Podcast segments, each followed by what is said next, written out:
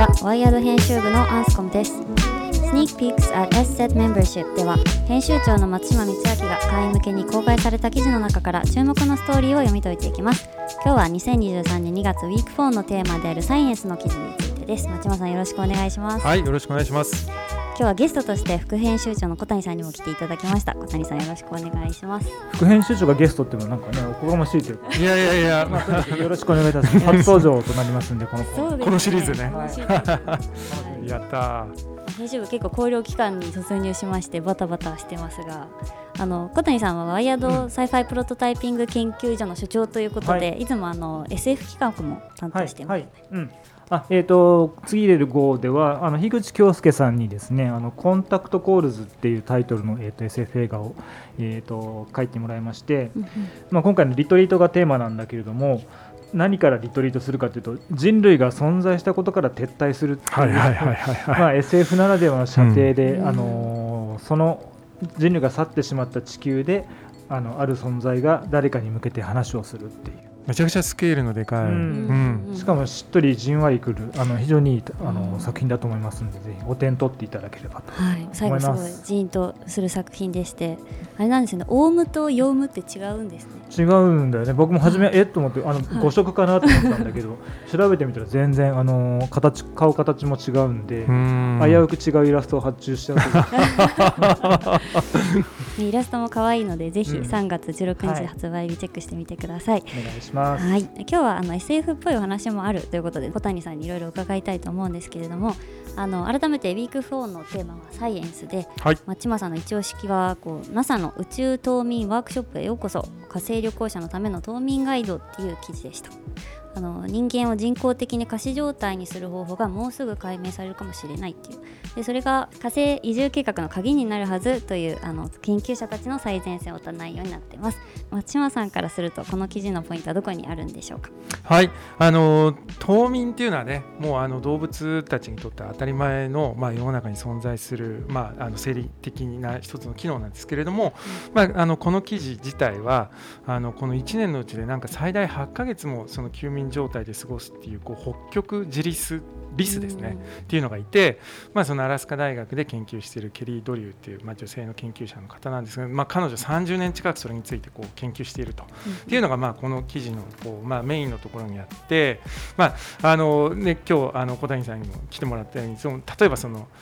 2001年宇宙の旅とか、まあ、SF でもその冬眠っていうのはこう宇宙に飛び立つためにはこう必要なんじゃないかみたいなことも書かれていたりとか、まあ、そういったことが今こう NASA でもこう資金提供を受けてこうスペースワークスっていうところでその彼女自体もその主任冬眠コンサルタントみたいなことにこう研究して要するに、まあ、NASA をはじめとして今もう宇宙にこう人を飛ばそうと今度こう火星に人をこうやるぜって言ってる中で、まあ、そのためにはその宇宙の冬眠って結構必要なんじゃないかっていうことで NASA とかのあの、まあ、ワークショップを開いたりとか、まあ、今またあの現実にかなり注目をされているっていうことを追いかけているんですね。でまあ、実際に、まあ、ここからこう研究者たちはその自分たちの研究が十分な支援さえ受けられればこれから10年とか15年のうちにこう一定レベルで本当に人体冬眠できるってこう主張していたりとか、まあ、あるいはそのあの早くてもあの今の研究のペースでいけば2026年ぐらいにはその NASA がその冬眠技術を実際に人体で実験できるようになるんじゃないかっていうそういうちょっとこうパースペクティブみたいなものをが書かれていてだからまあ本当にこうリスとか動物のその冬眠の研究から今まさに本当に人体へとこう移りこう移っていこうとしているところをこう捉えたあのすごいだから割とワクワクする面白い記事なんですけれども、まあ、ちょっと今言ったようにこう改めてその冬眠っていうものをその SF なんかではねこう今まで書かれてたんですけれどもなんかそこら辺ちょっと小谷さんに今回のこう記事を見て、まあ、この冬眠技術まあねその宇宙っていうところでさらに生かそうとしてるのってなんかどういうそのななんていうか人間の想像力の系譜の中にあるものなのかなっていうのをまた教えてもらいたいなと思って。でもやっぱり一番手軽あの可能性がある、えー、とタイムトラベルの方法ではいあるとはいはい。はい思うので、えーとまあ、3体なんかでもね、あうん。の折折に触れてあの登場人物がコールドスリープしては数百年後とか、はいはいはいはい。あのどんどんそれこそタイムリープしていくわけだけれども、うん。まず一点そういうのがあの、まあ、一番手軽に時間を超える方法としてまずうん。昔の人からあ、まあ、ミイラってそもそもね、はいはい。そういうもんだというふうにコールドスリープの一つなんじゃないかタイムマシンなんじゃないかって言われたりとかするし、うんうんうんうん、だからもうな何千年何万年前からそういう想像力あったかもしれないってことですね。ううん。ん。でやっぱり記事読むとあのこの記事じゃないけど、あの火星行くのにやっぱり片道9か月ぐらいかかるわけで、うん。まあ、船旅とか電車の旅とは違ってすごい狭いところに、運動せずにいるわけだから、代謝とかあとはまあ、ね、食料とかあの空気水の問題も含めて眠れたらそれに越したことはないあと一方で思うのがあの病気になっちゃった時にはいはい。おいそああともしくは怪我した時においそれと地地上に帰ってこれないので、はいはいはいはい。えー、とで応急処置ができないのは大病とか大怪我をしちゃった場合には、やっぱどうしてもあの寝かせとくあの保存しとくっていう方法は大事なんだろうな、あの選択肢として持っとかなきゃいけないんだろうなというふうに思うと、はい。遠くに行けば行くほど、コールドスリープの方法っていうのは必然で、ニコイチというか、まあ、なきゃいけないものになってくかなっていうふうに。そうかそうか。もうやばいってなってからうん9ヶ月かけて帰らないといけないかお亡くらなりになっちゃったりするわけで そうかそうかそうかそうか。ん。だからなんとなくこう昔もなんなんていうかこう自分があのもう死にそうになったりとか死んじゃった時に、例えば冷凍してもらって、うん。なんか未来の科学で、あうん。の生き返らせられる時に、うん。もう一回起こしてくれみたいなのあったけれども、うんなんかそこら辺をまあねでもその中でこう本当に実際こう低体温療法みたいに、うん。まあ少しちゃんと臨床で、うん。あの結果を出し始めてるものもあって、だからそこの系譜でも結構ね。宇宙にっていうだけではなくてだから割とここでもちょっとだけ触れられてるんですけれどもいわゆるそのトランスヒューマニズムの文脈でも、まあ、要するに冬眠するってその時年取らないからう。ん。んなんていうかずいつまでも若くいられるんじゃないかみたいなもうなんか自分が嫌いな季節とかまあ冬 冬冬眠だから冬なんだろうけど 冬ちょっと休んどいて春あ春とかね。そうそうそうそう。気候がいいんだけど。うん、そこなんか休んどいてスキップしてっていうのが、まあ、だからこれの文脈でいくと、まあ、今はね NASA とかやっぱりもう大きな資金を出してまずはその宇宙とかそういう大きな目標のためにやるんだろうけれどもそこが少し人体でこうちゃんと臨床試験なんかが進んでくると今度多分あのお金持ちのうん。方々が まあなんかイーロンなんとかさんとかが 多分じゃあそれちょっと使えんじゃないかって言ってこう手出してきそうな感じはあるなと思いますよね。ちょっと記事とは、えっと、離れるのかもしれないですけど、うん。今回ちょっと話を聞いて調べて、うんうん。コールドスリープってあの、和製英語なんだね。ああなるほど、うん。はいはい、SF ではうんもうなんか割とあの小谷さんよくその Sci-Fi の研究所として、まあ、いろんなところでこう講演とか講義とかしてるんだけど、まあ、そうするとやっぱコールドスリープって一つの、うん。まあ、ほぼジャンルものというか。そうだね。うん。でだからもうだからすでに定着は逆にサイロスリープ白サイロっていうのかな？あのコあー。ールドスリープっていうのがまあなるほど。英語では本来言われてるものらしはいはいはいはいはい。うん。でも英語の SF でも、うん。そのジャンルとしては、うん。もうなんかそういうのはもうずっと描かれてきているですね。なるほどね。ちなみにあのチャット GTP にあのコールドスリープの面白い映画って何があったっけって聞いたら、はいはい。いくつか、まあ、あのインターステラーとか、まあ、2001年とか、うんうんまあ、定番を上げてきて、うん。スター・ウォーズのエピソード5帝国の逆襲を上げてきて、はいはい。ルーク・スカイウォーカーがダース・ベイダーに捕らえられ長期のコールドスリープに入られる入れられるシーンがありますってうん。言ったんだけど、うん。それ半ソロだよねって言ったらすみません間違えました 危な。そう。あ主人公の半ソロがって返して。きて、いや、半ソロ主人公じゃないよね。重ね重ねすいませんみたいな。正座させちゃって申し訳なかったのみたいな。面白いね。うん。まだ間違えるね。いやーだからあれ本当あの自分が知っててだから例えば小谷さんがその「スター・ウォーズ」ちゃんと分かってて聞いてよ要するにもう一回ちょっと確認だけど誰だっけで来れば分かるけどで知らない映画とか知らない本とか聞くと本当やばいよね、ね。チャット GPT は、と思いました。逆に知ってる本だと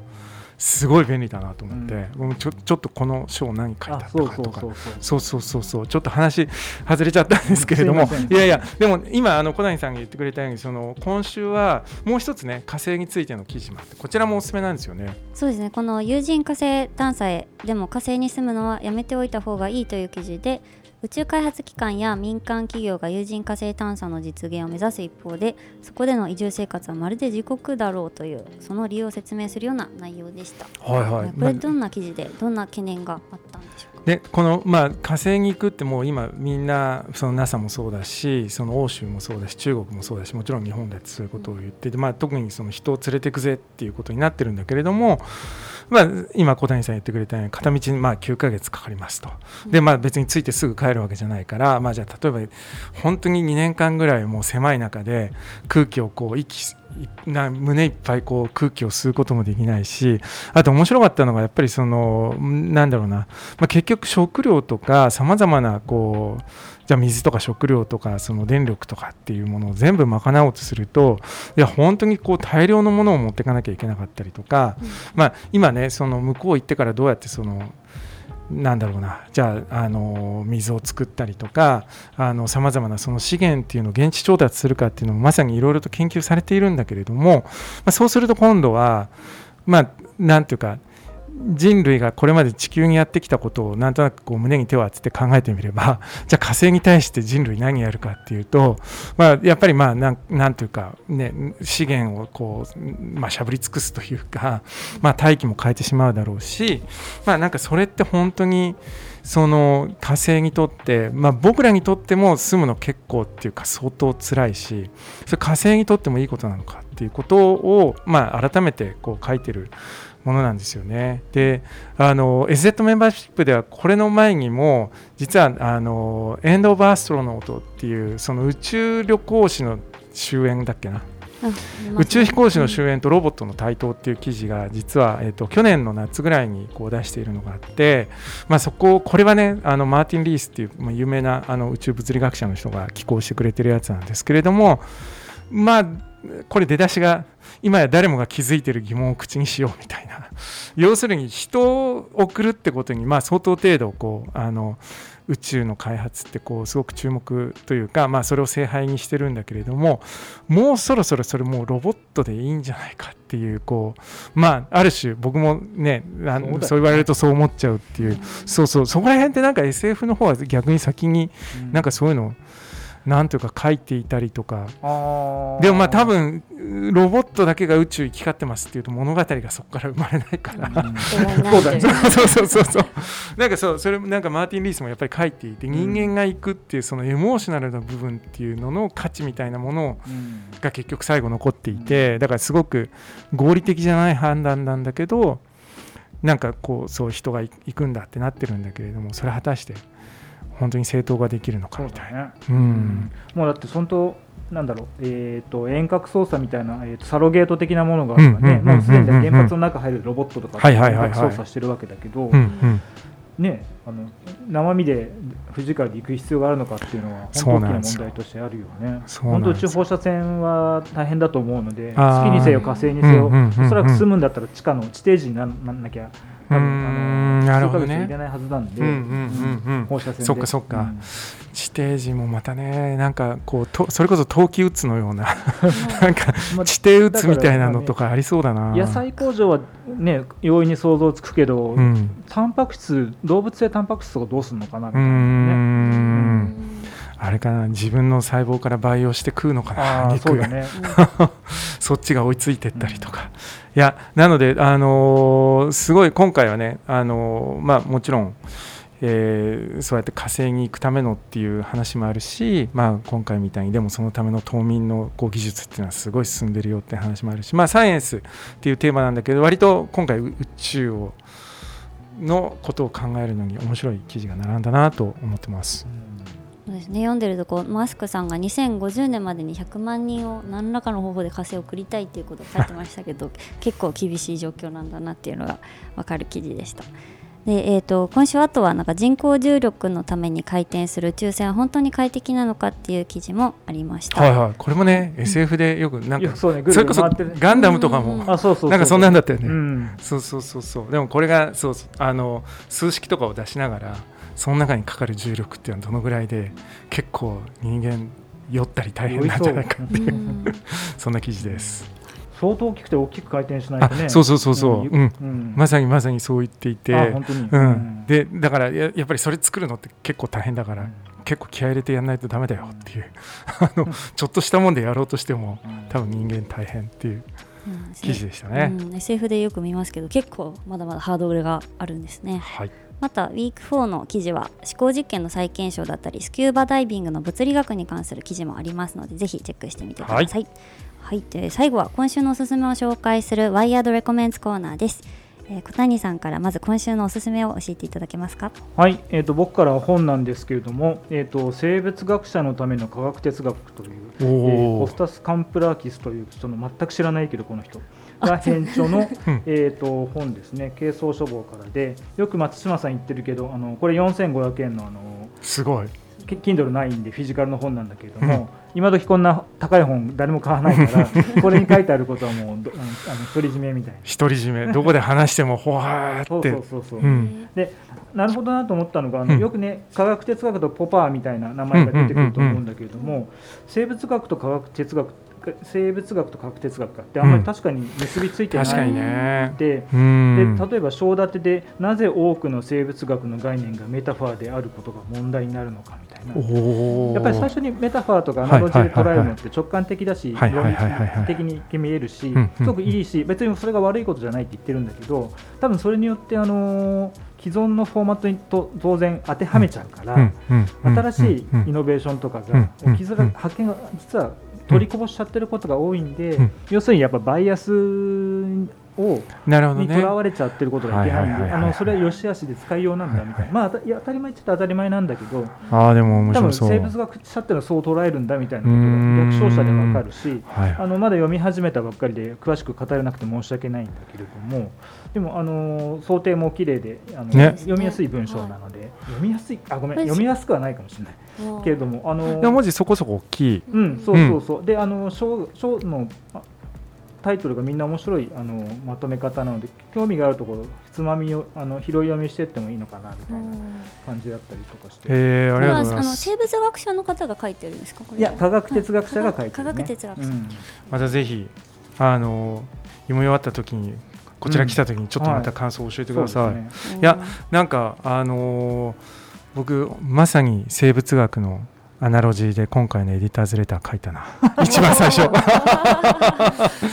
見ましょう。いやでもこれで思い出したのがあのーでも今回のあの雑誌のそのエディターズレターとかでも書いたけれどもあのジェームズ・ブライドルのね、うん。新しいやつが「The Way of Being」っていう、Ways of Being か。がすごい面白くて、うん。でもなんかそうそうやっぱり彼なんかそのモアザンヒューマン的な世界をまあ今度あの描くっていうのはあの本の多分テーマなんだけれども、うん。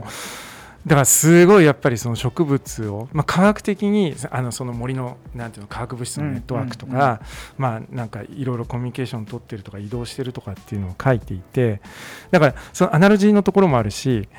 でもなんかたやっぱり僕らの世界観を逆にそれで広げてくれてるところも、まあ今うん。僕らが逆に広げてるところもあるしだからちょっと生物学者の科学哲学めちゃくちゃ重要だなっていううん。ところまでを受けてさらに僕の今日のレコメンデーションもあの本だったんですけど かぶっちゃった今日。でもあの今回は僕はあの火の賜物っていうあの本を、えー、とご紹介しようと思っていて実はこれもうあのかつて出ていたあの本なんですけれどもこの度。帯書いてなかった？そうなのそうなの。あの今回ちょっと帯をあの書かせてもらうっていうことがあってもともとは2010年に出ていた本が、まあ、新装版として今回同じ NTT 出版からでだから結構ねあの売れているとか読まれてるってことだと思うんだけれども、27日に出るんですね新装そうなんですよ。今月末に出て。僕あの実はワイヤード来て2018年に最初の衆議のエディターズレター書いた時もこの火の賜物を書いていてでやっぱりそのもともとあのワイヤードが創刊の時にねそのあの今起こってる、まあ、デジタルうん。テクノロジーによる社会変化ってこう人間が火を手にした時に被験するんだっていうのがこう創刊号で書かれていてやっぱりそれってじゃあどういうことなのかって読むのにこの火の賜物リチャード・ランガムさんのやつってすごく面白くて今回はねあのその、まあ、火を使って料理を始めたってことがものすごくこう大きな社会変化を起こしたんだけれども、まあ、それが人類にとっての最初のシンギュラリティだったみたいなことをちょっとコメントとしては寄せているので、まあ、新装版でまたあの読みやすくなっているのでぜひこちらも手に取ってもらえればと思います。はい今週は2冊ご紹介させていただきました、えー次回の記事テーマはフューチャーズです。来週の土曜日も楽しみにしていてください。松島さん小谷さん本日はありがとうございました。はい、ありがとうございました。ありがとうございました